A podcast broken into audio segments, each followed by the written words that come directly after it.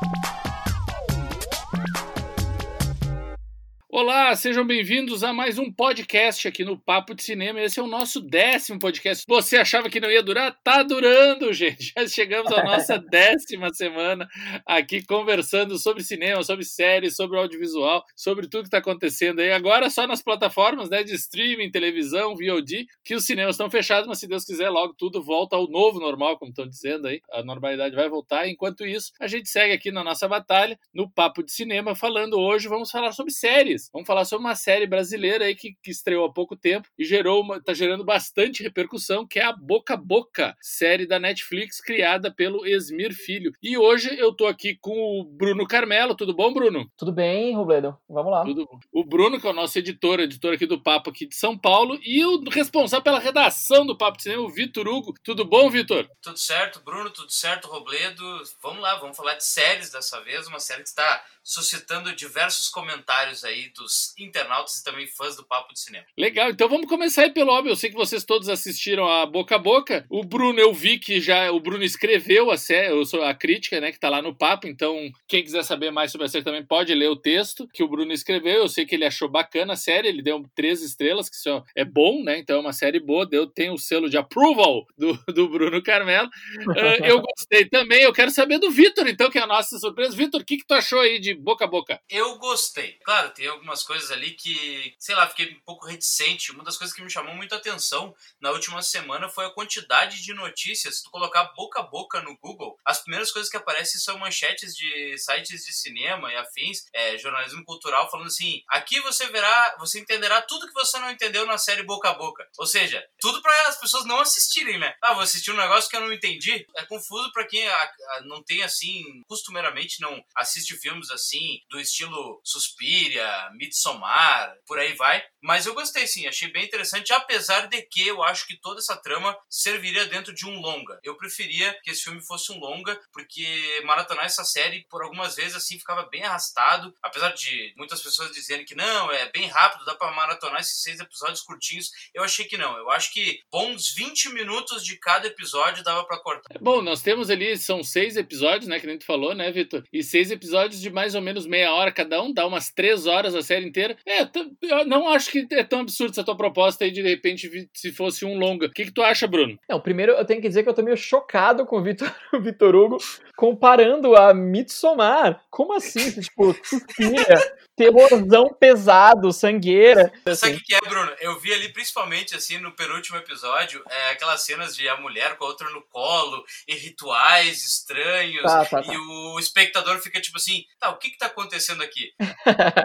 Mas não, gente, falando sobre se dava para ser filme ou não, cara, eu acho que são propostas super diferentes, né? Porque mesmo esse, essa não é, tipo, não é uma minissérie boca a boca, ele não resolve em seis episódios. Ele não só não resolve várias coisas de propósito sobre essa infecção, tal, como passa, como soluciona, qual que seria, de onde ela vem exatamente, tem vários indícios aí. Como para quem já viu, nos últimos 10 minutos ele abre mais várias possibilidades para sequência. Para mim ele foi feito para continuar, cara. Ele foi feito para ter muito mais história que isso. Espero que tenham mesmo. Tem um laboratório de roteiristas desenvolvendo, mas eu acho que eles têm coisa pra caramba para falar e ali foi uma apresentação da cidade de progresso, que é assustadora pra caramba, aliás. É, na verdade eu vou dizer que eu entendo a questão do, do longa-metragem, assim, pela questão de metragem, né? Pela questão de tamanho proposto, como o, o, o Vitor falou, mas eu vou dizer que pela história em si, para mim poderia ter uns 10 episódios tranquilos essa primeira temporada, porque eu acho que eles querem botar tanta coisa nesses seis episódios que é como o Bruno falou, é uma apresentação, que eu acho que se tivesse dado um pouquinho mais para trabalhar essa, essa, todas essas vertentes aí dessa, dessa, dessa cidade de progresso, dessa escola, desses meninos, desses adolescentes, dessa outra seita, né, o lado de lá. Mas eu acho, ah, voltando aí, eu acho que tinha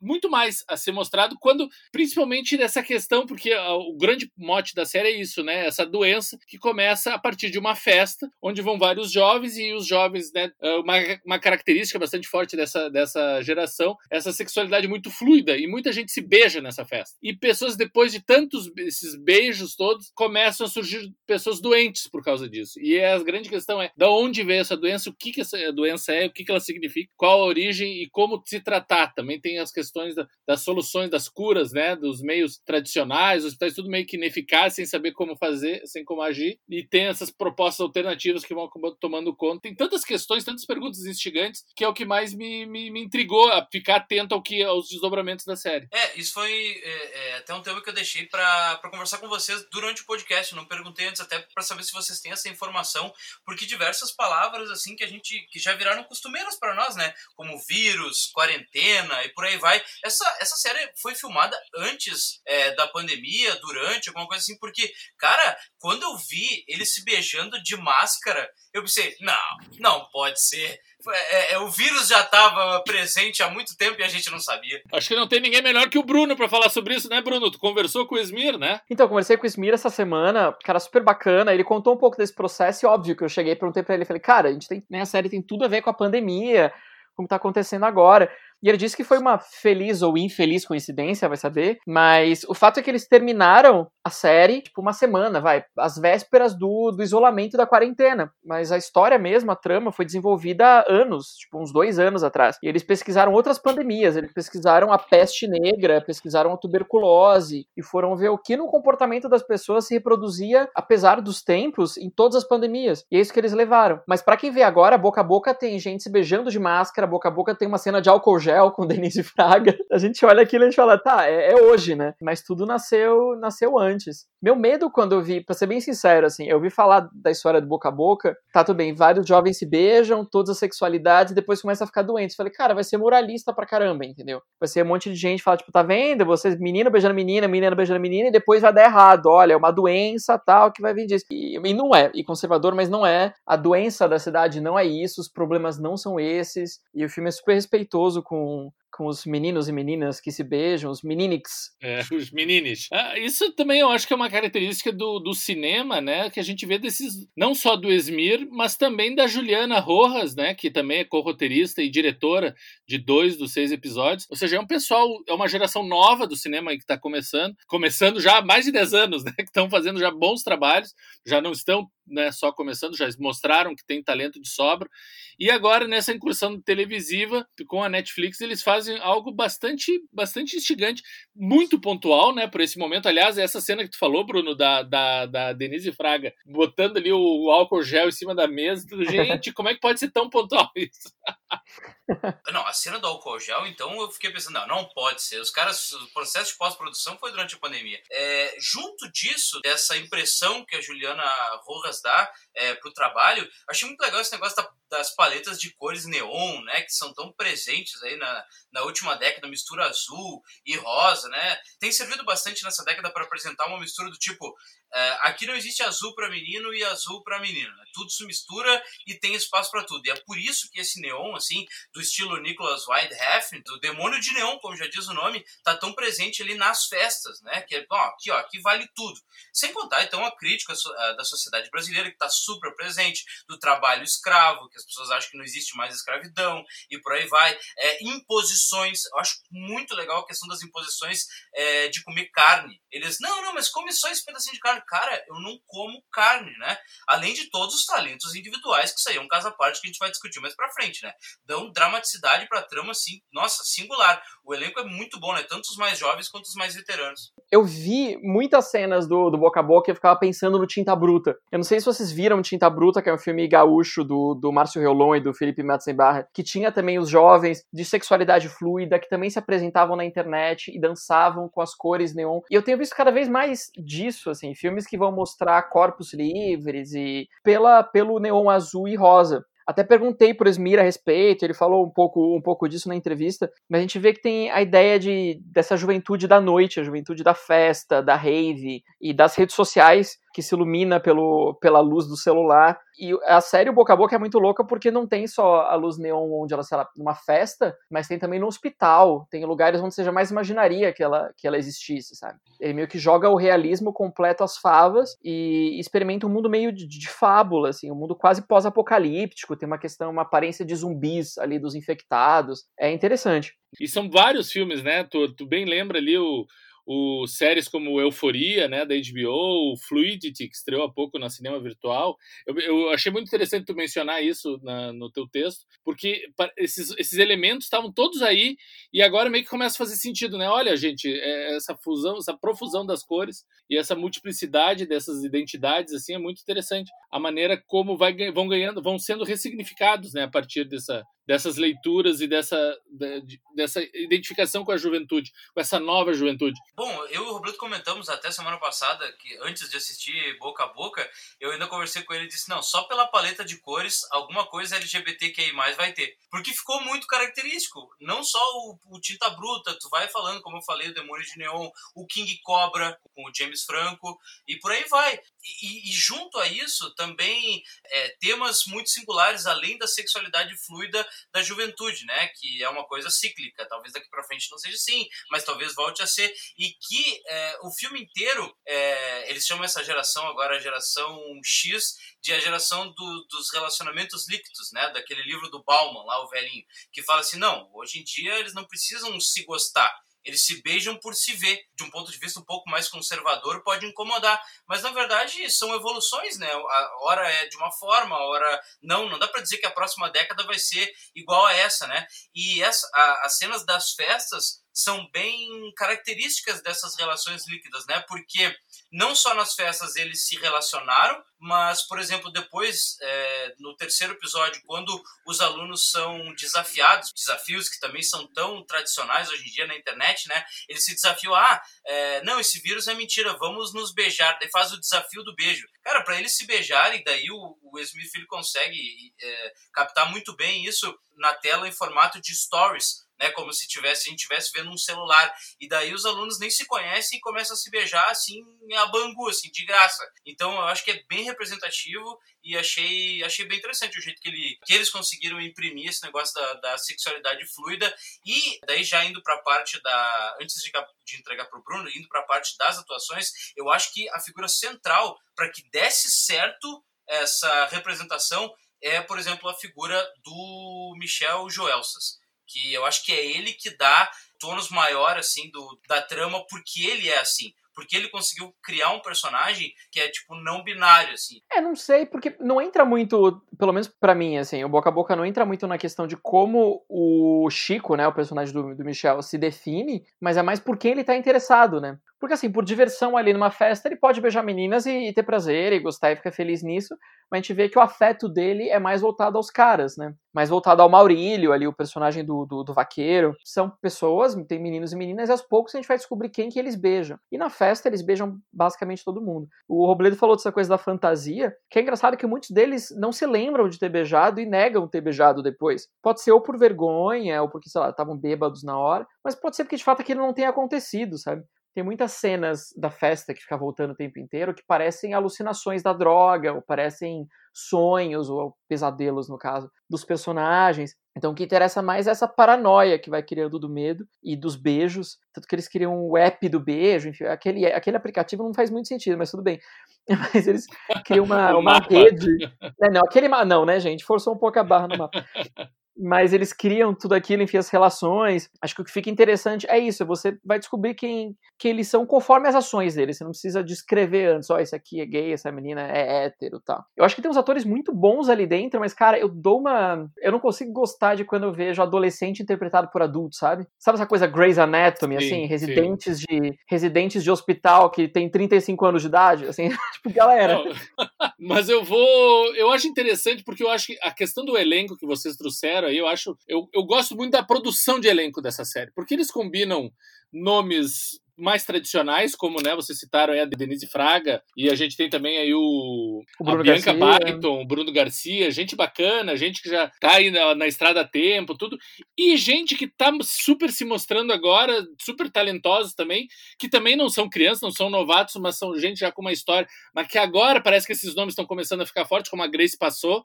que tá incrível no, no, ali no papel, ou o próprio Tomás Aquino também, que, no papel do Maurílio, e gente, gente que é veterana, mas tá, tá super começando, tá super jovem, como o Michel Joels, né? O Michel Joels, para quem não lembra, ele é aquele menininho do pôster de O Ano em que Meus Pais Saíram de Férias, gente. Aquele filme foi feito uh, mais de 10 anos, 15 anos atrás, sabe? Uh, o ano que meus pais saíram de férias. E agora ele tá uh, já um adulto, né? Ele, ele tem 25 anos, se eu não me engano. E ele faz o papel de 17 na série, né?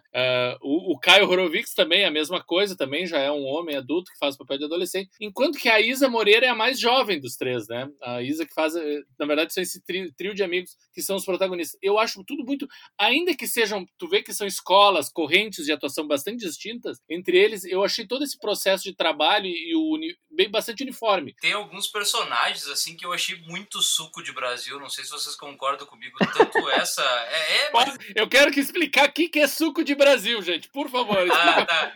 Hashtag suco de Brasil. Cara, tem personagens ali do nosso cotidiano. Me chamou muita atenção, porque eu conheço pessoas assim, que nem aquela menina que, que dança na hora do recreio na escola. não me lembro o nome nem da atriz nem da personagem. E ela é a influência digital dos amigos dela, assim, de três ou quatro amigos. Ai, seguidores, não sei o quê duas pessoas, né? Além do Bruno Garcia, que ele é o dono lá da fazenda, né? Dono do, do gado lá, pai do personagem do Caio Horowitz. Nossa, ele é super assim, é, machistão, então vai comer essa carne aqui, porque essa carne não sei o quê. Mas principalmente também, no, no, no contexto brasileiro atual, o personagem do Flávio Tolesani, o Tomás, que é o pai do Chico.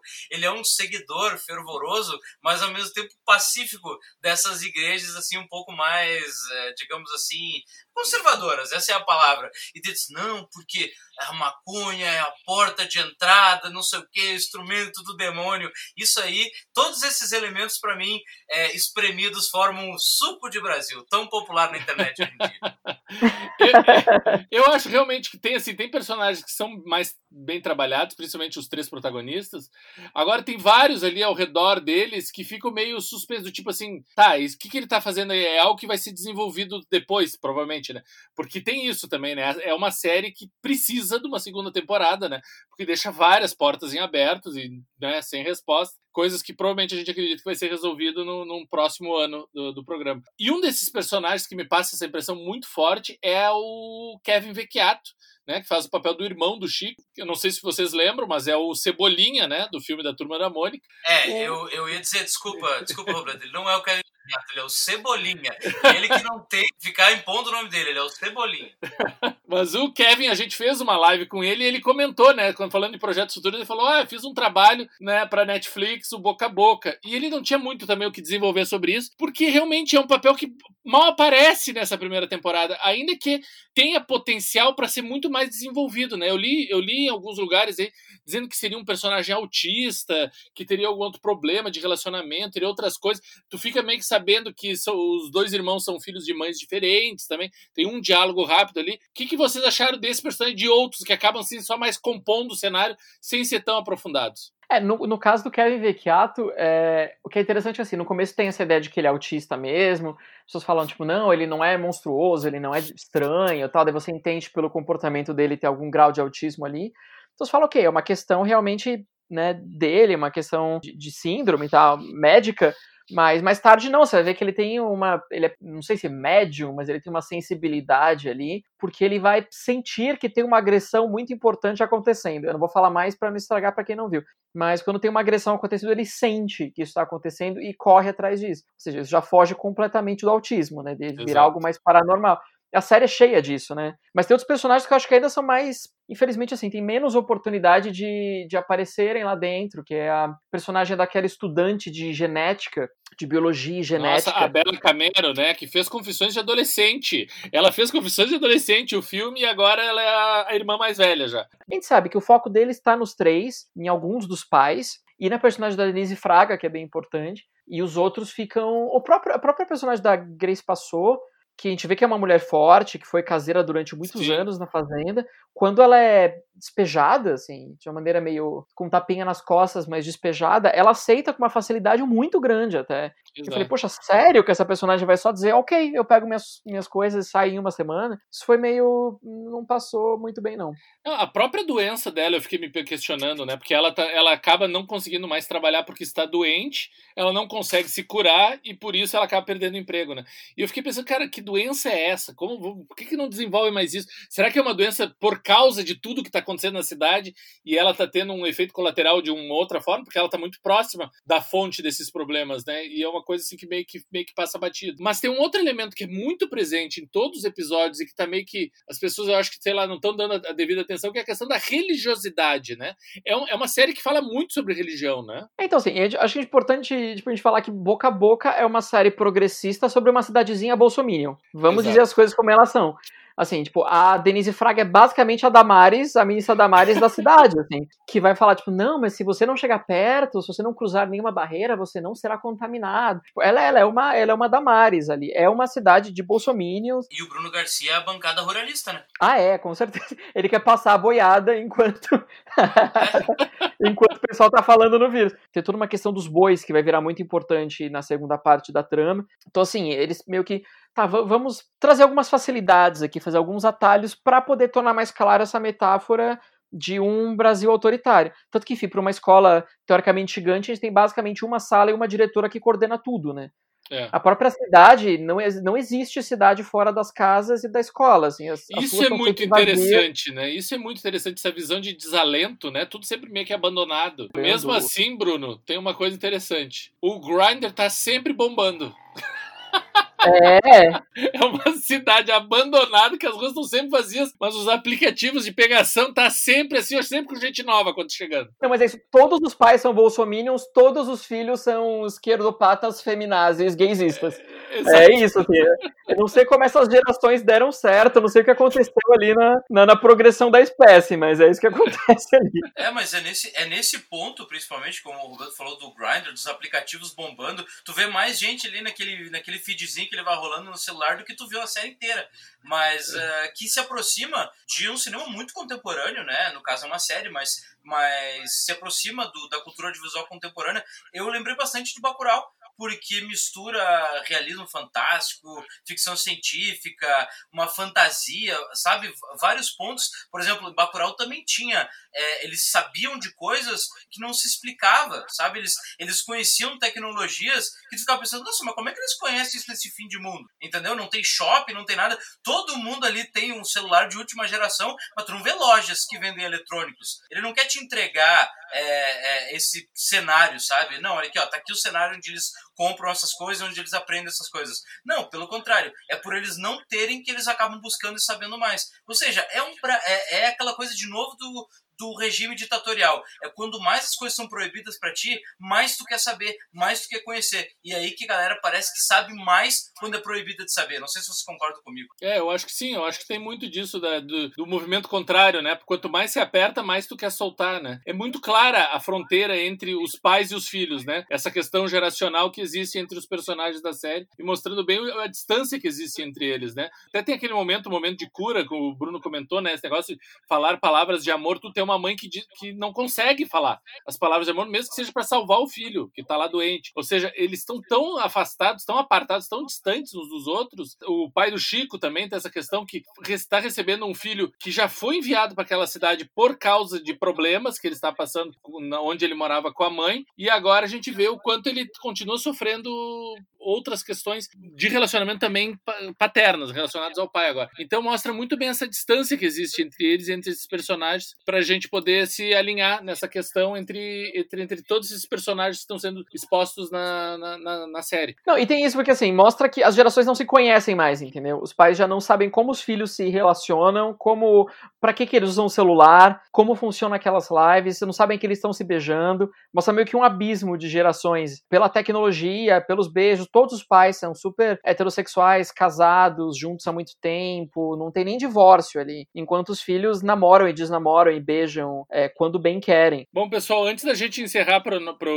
encaminhar para o nosso encerramento, né? Nós já estamos falando aí um bom tempo sobre a série. É, uma coisa que me chamou a atenção na, é a qualidade técnica da série. Eu gostei muito da fotografia, achei muito bonito, o trabalho com as cores, como a gente já falou, toda a questão da, uh, de identidade dessa cidade, né, com direção de arte, figurino e todas essas emoção, eu fiquei muito muito atento uh, como Boca a Boca e os seus realizadores foram bastante cuidadosos ao, ao expor esses detalhes. Um dos elementos aqui no papo de cinema, né, a gente discutindo possíveis temas, uh, algum, algum tempo a gente vem falando da questão das séries brasileiras, né? Até há pouco tempo a gente fez uma enquete lá no site falando sobre quais enquetes são as favoritas dos, dos leitores e tal. E isso foi antes do Boca a Boca, o Boca a Boca nem estava em questão. Aliás, a enquete mais votada foi a Todas as Mulheres do Mundo, né, Bruno, da Globoplay? Isso. Os dois primeiros foram Todas as Mulheres do Mundo e outro da Globoplay que é o Arcanjo Renegado, que ficaram entre os preferidos. Tu vê, eu, eu não assisti nenhuma dessas duas, mas eu assisti séries, por exemplo, como a, as duas da, da HBO, a Hard e a Todos Nós.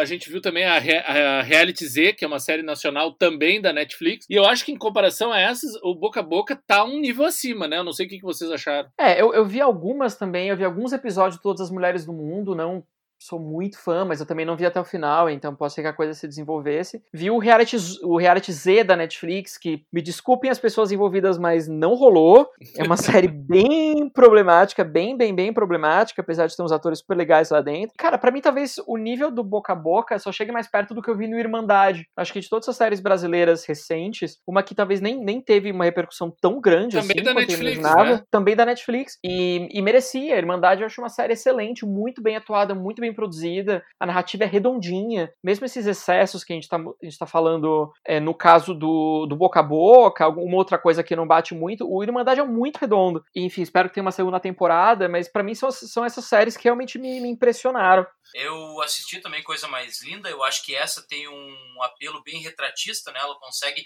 contar a história de um ponto de vista uh, contemporâneo, mas de uma época que já passou. Achei bem legal. Essa sim é bem realista. E o Reality Z, concordo com o Bruno. Eu acho que ela é problemática do ponto de vista qualitativo, mas eu também sou um defensor dessa série porque eu acho que ela cumpre o que ela propõe. E Reality Z é aquilo ali. É sci-fi, é canal sci-fi. Daí vem o boneco dizer para mim assim: ah, mas eu assisti todos os Sharknado. Ah, mas daí o Reality Z tu não quer olhar, né? Eu, para mim, eu acho que o Reality Z ainda tá um passo à frente de qualquer filme que eu vejo no canal Sci-Fi. Mas concordo com o Bruno, é bem problemático. Mas, assim, do ponto de vista da cultura audiovisual contemporânea, Boca a Boca tá muito acima de todas as últimas séries que a gente, brasileiras que a gente tem visto nos canais de streaming. Bom, o Bruno escreveu sobre o. O Bruno escreveu sobre uh, Reality Z, então tem a crítica lá no site, quem quiser assistir também. E nós temos também no Papo de Cinema, como vocês sabem, a grade crítica. Então o Vitor também pode botar sua nota lá para Reality Z e a gente vê esse confronto de ideias a respeito do Reality Z. Mas voltando aqui para boca a boca, gente, a gente ainda vai ter outras oportunidades para falar de outras séries brasileiras, não só brasileiras, mas também estrangeiras, outros destaques aí das, das plataformas de streaming e VOD.